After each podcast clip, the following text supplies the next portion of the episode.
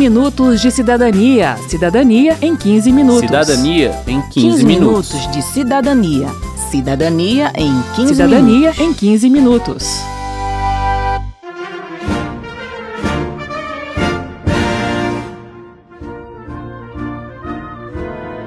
O Brasil completa 200 anos neste 7 de setembro de 2022, mas a gente sabe que a nossa história não começou ali, nem em 1500. Aqui vivem hoje 305 povos indígenas falantes de 274 línguas, sem contar os povos isolados, que não temos como saber exatamente quantos são nem que línguas falam.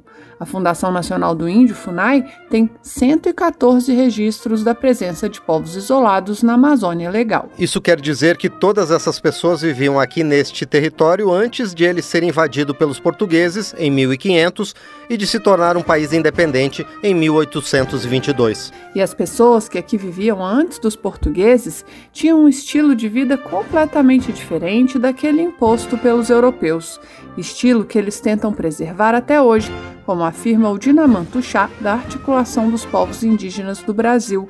Apesar dos diferentes modos de vida, ele diz, prevalece entre os indígenas um modelo comunitário com produção coletiva e compartilhada. Há povos indígenas que vivem um modelo hoje mais ocidental, né? Esse modelo capitalista existe. Há comunidades que estão no modelo de troca, de permuta. Há comunidade que busca o que consumir num dia sem pensar em armazenamento. Há comunidade que busca armazenar. Há comunidade que produz de forma mais tradicional. Outras nem tanto tradicional. Mas o que predomina é a economia solidária. É que um ajuda o outro.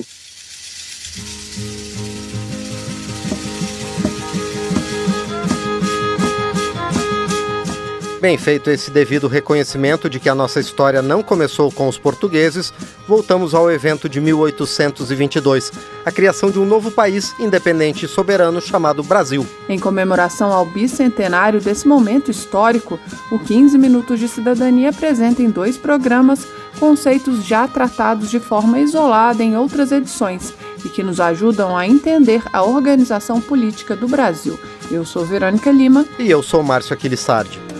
Aqui é meu país. De botas, cavalo,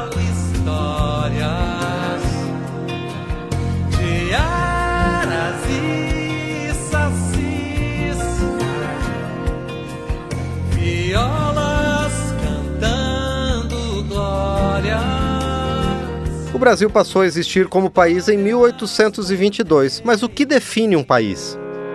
Para os estudiosos, o nome é Estado-nação. Esse é um conceito que está ligado à ideia de soberania e quer dizer que se tem um país quando existe em um determinado território uma autoridade política soberana, ou seja, que não sofre nenhuma interferência externa. No caso do Brasil, quando éramos colônia, quem mandava aqui era o rei de Portugal. E foi só com a independência que o comando passou para as mãos de quem aqui estava, apesar de ser ele também um português, Dom Pedro I. Esse conceito de Estado-nação só aparece no século XVIII, na Europa. Por isso, também não dá para se falar na existência de um país chamado Brasil no período pré-colonial.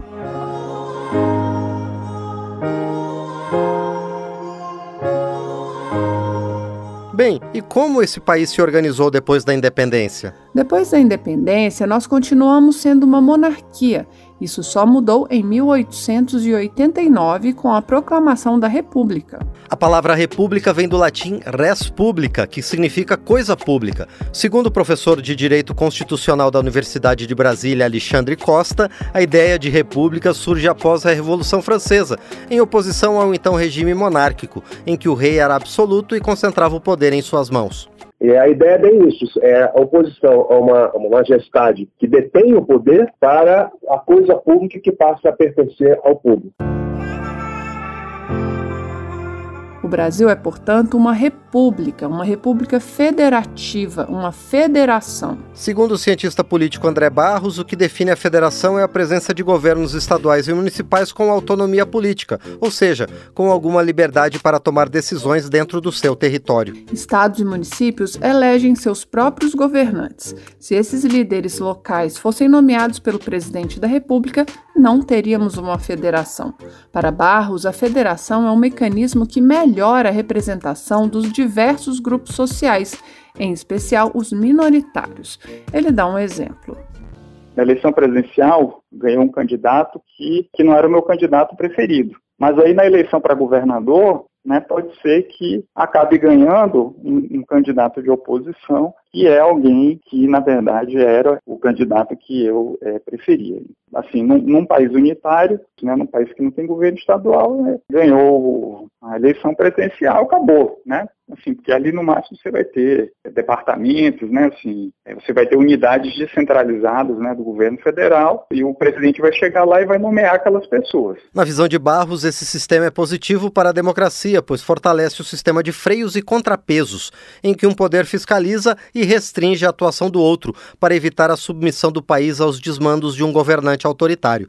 Ou mesmo para que diferentes abordagens para o enfrentamento de uma crise possam ser testadas, como na pandemia do novo coronavírus especificamente na questão da pandemia, né, é que o fato de a gente ter é, governos estaduais e municipais que têm, assim, constitucionalmente, né, muita autonomia, acabou se revelando positivo, né, porque, assim, o governo federal não foi capaz de dar uma, uma resposta rápida, né, adequada para a pandemia. O que aconteceu é que os governos estaduais, né, sobretudo, acabaram preenchendo esse vácuo, é, e isso aconteceu também porque não existe um alinhamento entre o, o governo central, né, e os governos estaduais. Bem, mas a autonomia dos estados é limitada, eles não podem decidir sobre todas as áreas da vida pública. Podemos dizer que os municípios, os estados e o Distrito Federal podem estabelecer as regras do seu funcionamento dentro dos limites impostos pela Constituição. Por exemplo, estados e municípios não podem criar leis sobre alguns temas, como trabalho, transporte e populações indígenas. Apenas a União pode fazer isso. Outros setores, como saúde, educação e moradia, são organizados de forma compartilhada entre municípios, estados, o Distrito Federal e a União. Nas palavras de André Barros, a federação é uma espécie de condomínio. Cada estado é como um morador que tem autonomia sobre o seu apartamento, mas está sujeito às regras gerais de convivência determinadas pela gestão do condomínio. No caso do Brasil, esse governo central, esse síndico do condomínio, é chamado de União. A união entre os estados da federação é indissolúvel, ou seja, nenhum estado pode se separar do país. Além de ser uma república federativa, o Brasil é um Estado democrático de direito, termo que comporta dois elementos importantes para a nossa organização social, como explica o deputado e advogado Fábio Trade, do PSD de Mato Grosso do Sul. Democrático que é um governo eleito pelo povo, é um governo do povo e para o povo. Todo o poder, diz a Constituição, emana do povo que o exerce por meio de representantes eleitos ou diretamente. Né? Também nós somos um Estado de Direito. Isso quer dizer que ninguém está acima da lei. A lei vale para todos, dos cidadãos comuns às autoridades políticas. Todos devem respeitar, portanto, as leis. Sobre o conceito de democracia, o professor Alexandre Costa faz um alerta. Democracia, durante muito tempo, foi considerada a vontade da maioria. E hoje em dia a gente sabe que não é isso. Democracia ela é a vontade da maioria com respeito às minorias. A democracia é a participação do povo, é a soberania popular, é a vontade do povo. Agora, essa vontade do povo, ela não pode se sobrepor, por exemplo, à Constituição em determinados itens. E não pode se sobrepujar a minorias de forma que oprima essas minorias. Então, você não pode, por exemplo, ter, por uma vontade de maioria, um Estado racista ou, ou um Estado machista.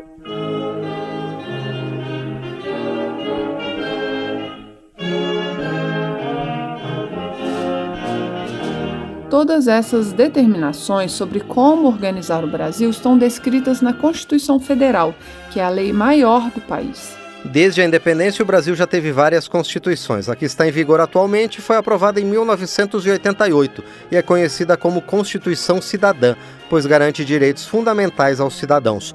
Mas o seu papel principal é organizar o Estado, segundo o consultor da Câmara, José Teodoro Mascarenhas. Como Constituição, ela nasceu na organização funcional do Estado. Então, ela começou determinando, por exemplo, a separação dos poderes, poder legislativo, executivo e judiciário. A Revolução Francesa foi o grande motor de divulgação desse dessa conceito, né, conceito de dividir, botar no papel para um poder dividir, é, vigiar o outro e assim favorecer a liberdade do, do, do, cidadão frente ao Estado. Foi uma reação ao Estado absolutista, no qual tudo estava junto. O princípio constitucional da separação dos poderes diz que os três poderes da União, executivo, legislativo e judiciário, são independentes e harmônicos entre si. Isso quer dizer que não há hierarquia entre eles. Nenhum é maior nem mais importante do que os outros. Juntos, eles são responsáveis pelo destino da nação e foram criados para evitar que o poder fique concentrado em apenas uma pessoa. Segundo Ricardo Prado, da Associação de Procuradores e Promotores de Justiça, abusos sempre acontecem quando o poder se concentra em apenas um indivíduo. Toda vez que você teve um imperador um rei, entendeu, que tinha poder absoluto, nós vivemos as maiores atrocidades da história da humanidade. Da antiguidade, na época medieval, mesmo nos tempos mais modernos, a gente toda vez que, que se tem um presidente ou um, um membro executivo, entendeu, com poderes absolutos, a gente acaba numa situação desastrosa. Por isso, no sistema de separação dos poderes, cada um exerce uma parte da função pública. O executivo Executivo funciona no Palácio do Planalto, escritório do presidente da República, que é, grosso modo, responsável por administrar o país. O Judiciário está no Palácio do Supremo Tribunal Federal, onde 11 ministros trabalham como guardiães da Constituição.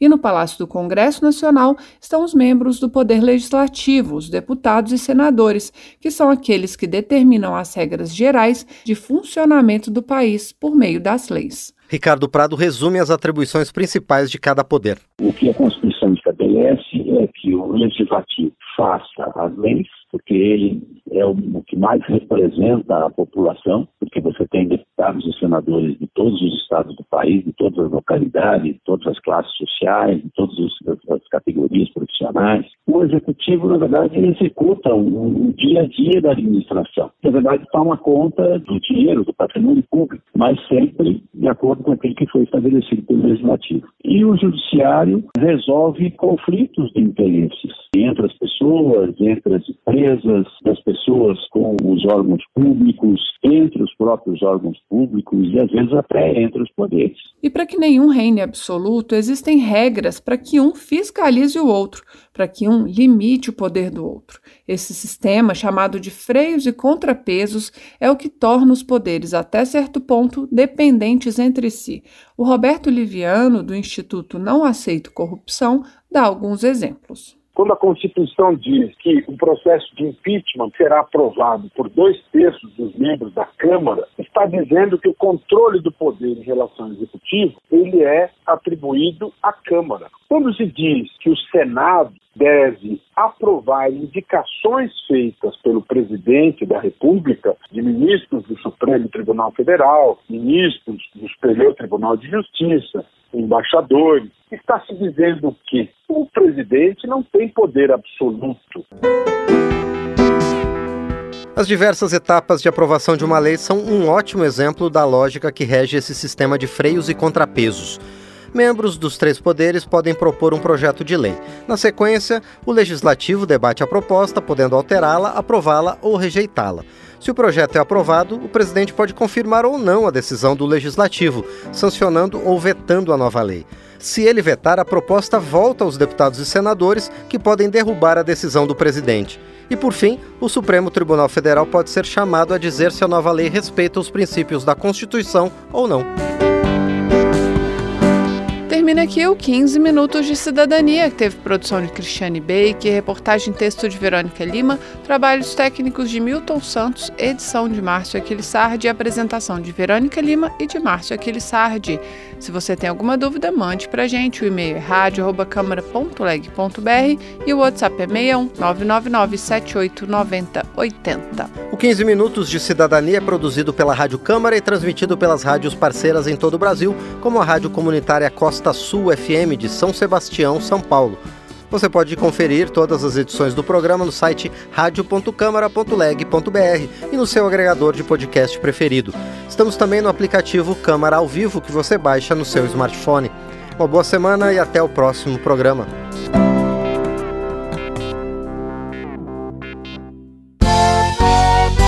Minutos de cidadania. Cidadania em 15 minutos. Cidadania em 15, 15 minutos. minutos de cidadania. Cidadania em 15 Cidadania minutos. em 15 minutos.